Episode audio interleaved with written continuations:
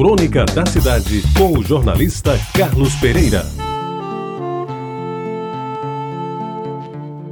Bom dia, amigos ouvintes da Rádio Tabajara. Todos sabem que na religião católica os padres têm uma enorme responsabilidade de seguir fielmente todos os ditames canônicos, muito mais têm os frades, principalmente os franciscanos, de estar em dia com as obrigações dos seus votos, sejam de humildade, de castidade, de honestidade e de pobreza. Com o nosso querido Frei Albino, a coisa era um pouco diferente.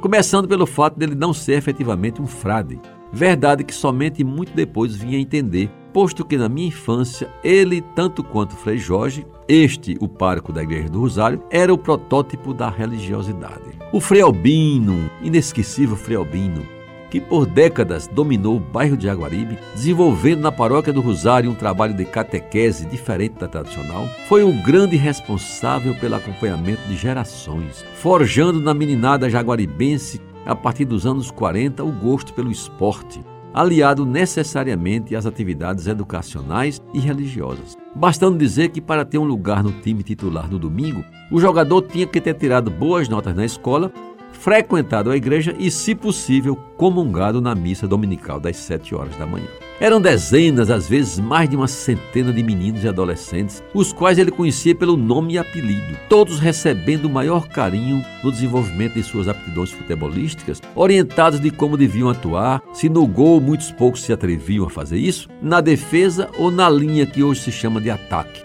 Esta é a posição mais preferida de todos. Pois bem, todos os domingos, com chuva ou com sol, a programação não mudava, a não ser quando Frei Albino viajava de férias para a Alemanha. Aí a animação caía muito, e lembro que no ano qualquer resolveu-se suspender as atividades esportivas da cruzada durante o período de sua viagem. Às vezes, para sair um pouco da rotina, Frei Albino inventava uns torneios internos, quase sempre com a participação de um time convidado, normalmente um pega na rua, composto de jogadores de qualidade discutível, que inclusive tinham de pagar uma taxa para jogar no campinho da cruzada. Privilégio que, como já lhes disse, era daqueles que cumpriam suas obrigações estudantis e religiosas. Uma vez, Lembro bem, quando era maior a rivalidade do time titular da Cruzada, aquele formado pelos melhores jogadores de Jaguaribe, com o time do Ibis da Torrelândia, o único time do, de bairro que o Freobino respeitava, programou-se uma partida amistosa no campo do Ibis, lá na Torre. Nessa época, entre outros notáveis,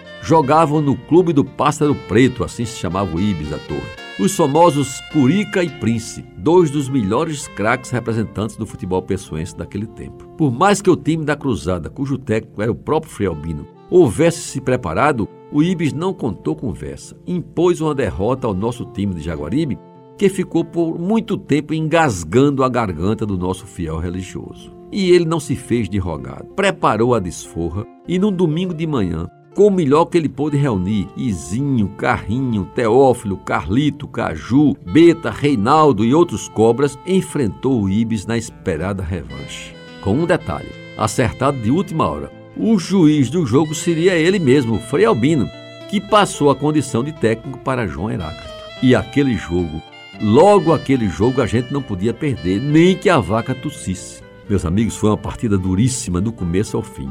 O Ibis veio bem preparado, os seus jogadores até pareciam que estavam jogando na torre, sabendo todos que Frei Albino não deixaria o time da Cruzada perder. Sob hipótese nenhuma, aqueles jovens de Jaguaribe, camisa azul e branco no peito, jogando em casa, poderiam sair de campo derrotados. E o 0 a 0 até os minutos finais mostrava o equilíbrio da partida, deixando a todos nós que estávamos assistindo nervosos e ansiosos, vendo a hora o Ibis levar a taça. E foi aí que Frei Albino resolveu a parada soprou alguma coisa no ouvido de Caju que ato contínuo caiu na área, numa jogada que mais tarde entendemos ter sido normal.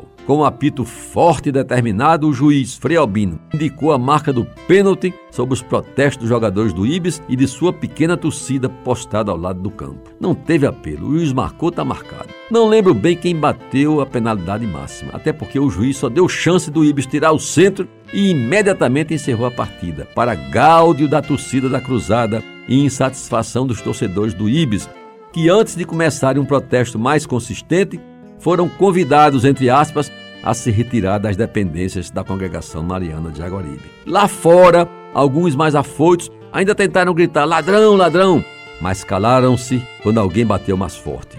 Calados, calados! Frei Albino jamais roubaria. Um frade franciscano não faria uma coisa desse tipo. No máximo, pode-se dizer que ele se equivocou naquela marcação. Muito obrigado pela atenção. Tenham todos um bom final de semana e até a próxima segunda-feira. Você ouviu Crônica da Cidade com o jornalista Carlos Pereira.